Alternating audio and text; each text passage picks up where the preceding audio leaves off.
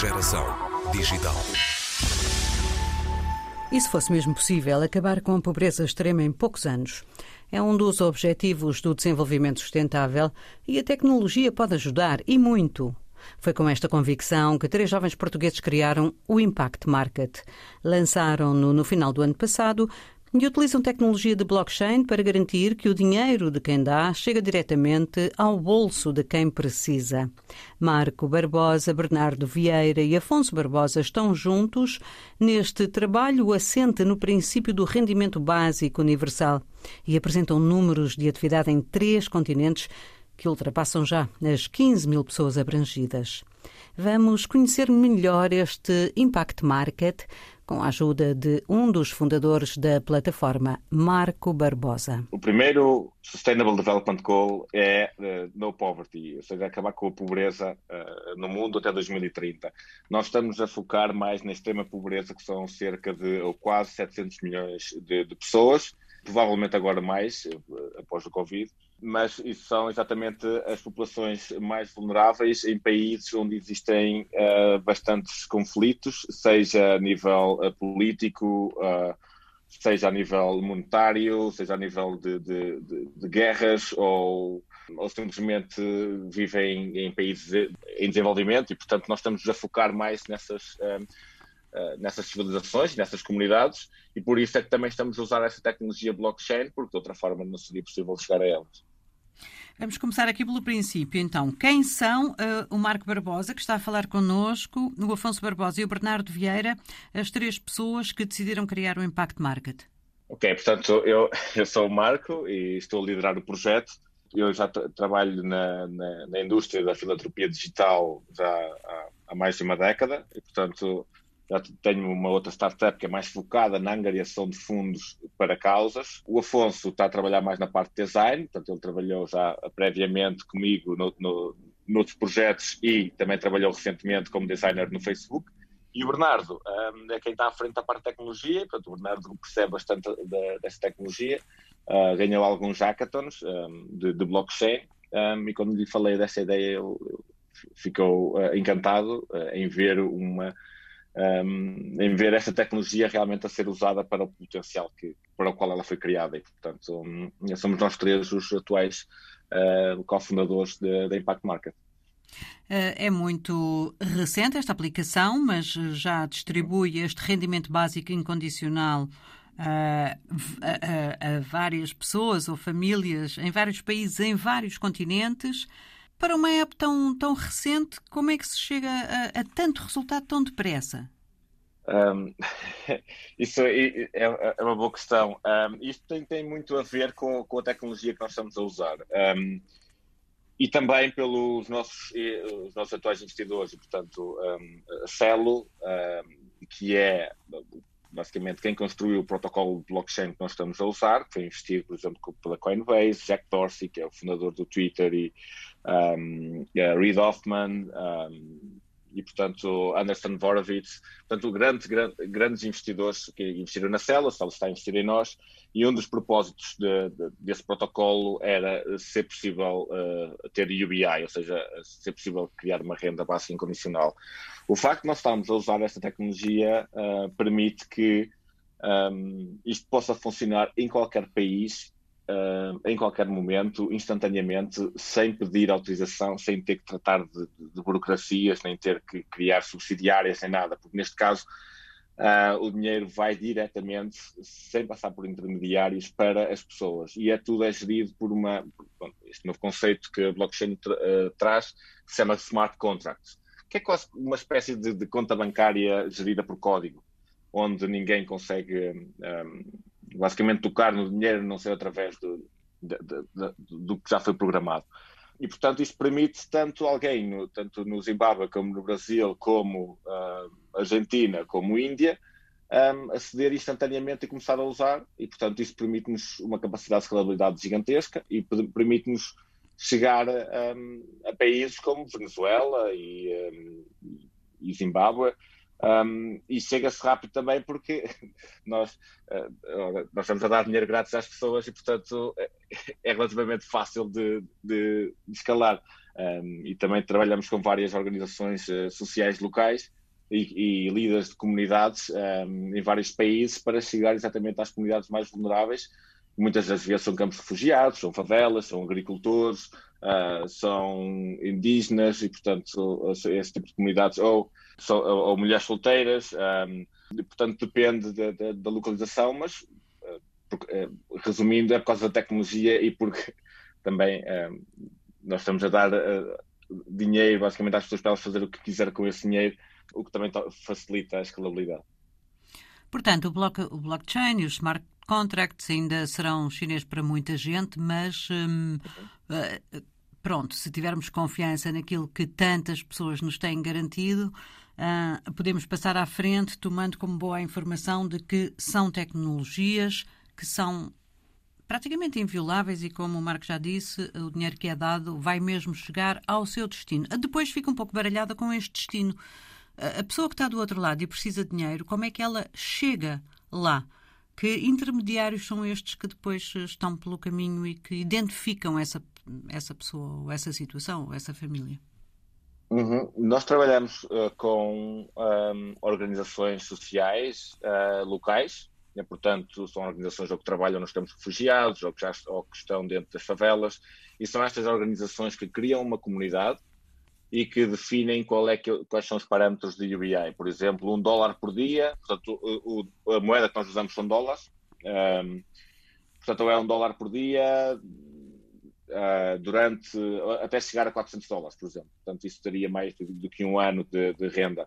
Uh, e dependendo da localização, estes valores são acertados, dependendo também da realidade local mas o dinheiro nunca passa para essas organizações. Portanto, o dinheiro vai diretamente para este smart contract, já está pré-programado com uma lista de beneficiários que podem aceder ao dinheiro que está nesse smart contract, e do lado do beneficiário ele tem um botão que é para fazer claim ou para, para pedir, e aquilo só manda uma instrução para o smart contract, ele verifica, ok, esta pessoa está, foi adicionada aqui para esta organização, já esperou o mínimo que tinha que esperar desde a última vez que tirou o dinheiro, ainda tem aqui dinheiro para receber, e, portanto, envia automaticamente o valor pré-acordado para a, a carteira do, do, beneficiário e depois ele pode usar conforme quiser, pode fazer cash out para a própria moeda, pode pagar coisas online ou pode ir a comerciantes locais e pagar diretamente com cripto.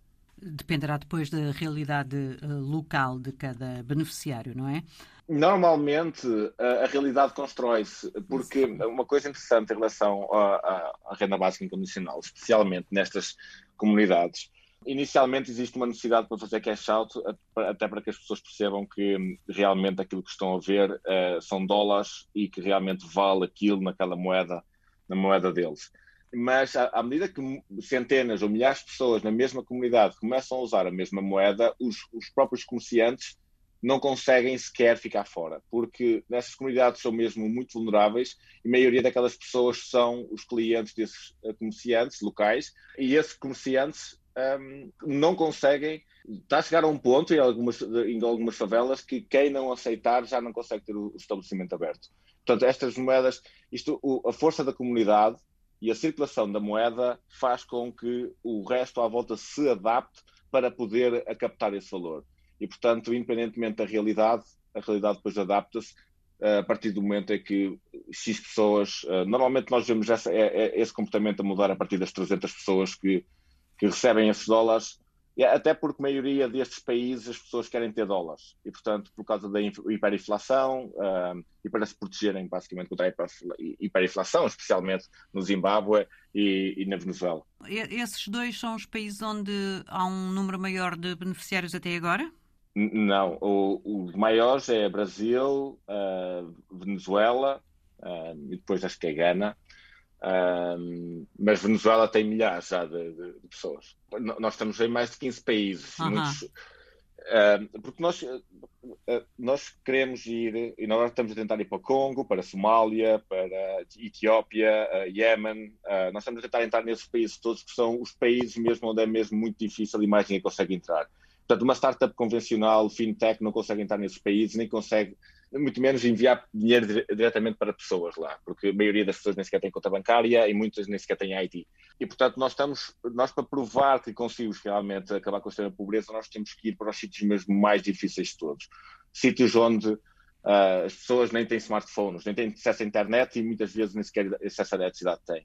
E, portanto, um, esse é, é, um dos critérios, é ir para os países que são mais pobres, onde é mais difícil entrar, tentar encontrar lá. Nós temos vários embaixadores que trabalham um, em várias redes de, de, de, de organizações que, que, que, lutam contra, contra a pobreza, que nos ajudam a chegar a estas populações um, e a implementar lá o sistema, basicamente. E, e, as pessoas, se não tiverem um smartphone e se não tiverem eletricidade, um, conseguem, como é que conseguem aceder à app? Bem, elas não têm eletricidade a todo o tempo. Uhum. Um, e, portanto, depois depende de caso para caso. Uh, em alguns sítios, eles podem fazer o claim semanalmente, em vez de ser diariamente. Um, ou seja, só, consegue, só, só precisam se ligar à, internet uma vez por semana. Mas, por exemplo, no Quênia, nós estamos no maior campo de refugiados no mundo. Já temos também alguns milha, algumas milhares de pessoas lá. Lá, uh, tanto faz eles terem um smartphone ou um daqueles telemóveis, aqueles antigos que só têm teclas, um, onde eles usam simplesmente uns códigos de SMS para tratar disso. Portanto, tudo, tudo é feito por códigos de SMS, portanto não precisam ter acesso à internet.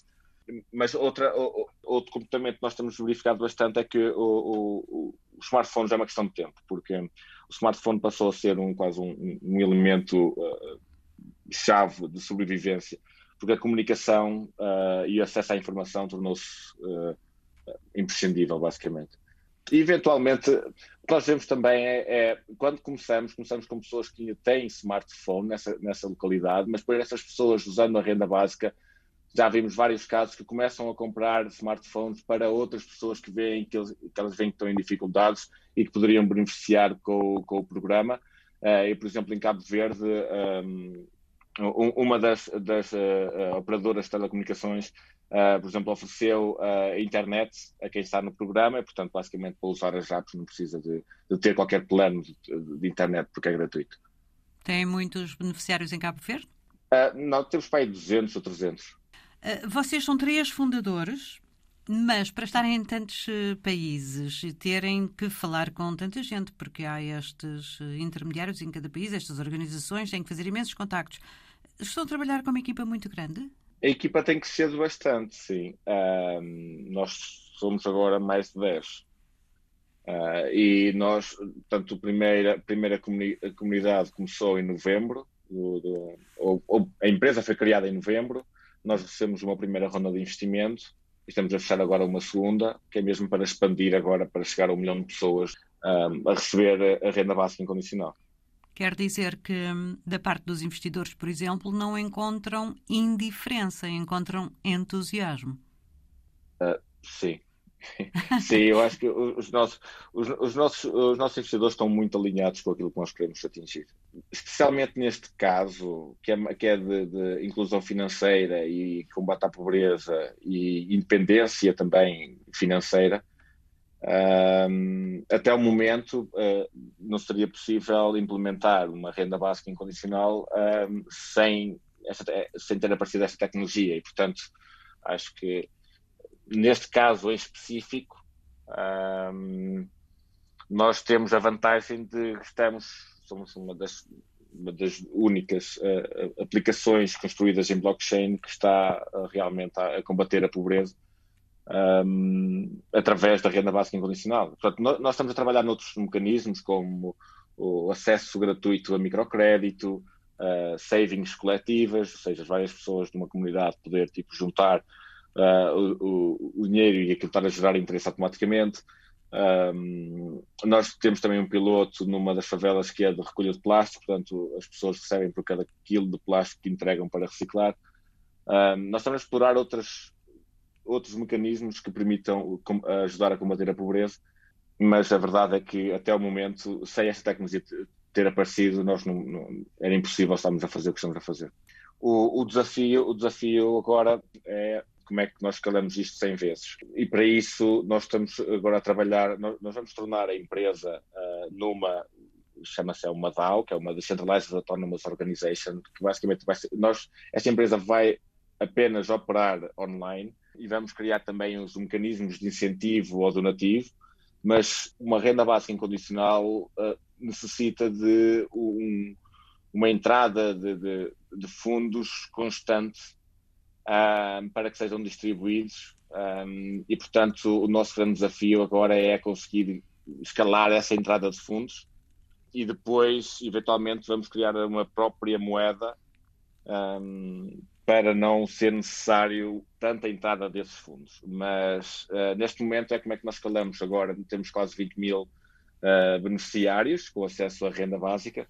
Como é que agora nós chegamos a um milhão de, de uh, um milhão de pessoas? Portanto, nós já, já conseguimos ver até às 100 mil pessoas, que é mais ou menos, não dizer tranquilo, mas é, é plausível. Uh, depois de passar das 100 mil para um milhão, uh, esse vai ser o nosso maior desafio. Uh, mas pronto, já estamos a falar com grandes filântropos e fundações que já fazem estes programas de cash transfers ou, ou de renda básica incondicional, mas o, o, a forma como o fazem é, é, bastante ineficiente, porque ou tem que ter pessoas no terreno, ou provavelmente o dinheiro tem que ir através de, de conta bancária, tem que chegar a alguém que depois vai de, de autocarro e depois é, é, é, é quase uh, impossível fazer o track e de perceber exatamente como é que esse dinheiro está a ser usado. E, portanto, agora nós, é esse o desafio, é, é, é como é que nós chegamos a 100 vezes mais pessoas uh, nos próximos 18 meses, basicamente. Qual é a sua ambição para este projeto? Ah, este projeto é tornar-se um dos principais contribuidores para acabar com a extrema pobreza até 2030. É isso. Impact Market quer mesmo mudar o mundo. A plataforma portuguesa tem grandes ambições e arriscamos dizer grande potencial. Saiba mais em impactmarket.com.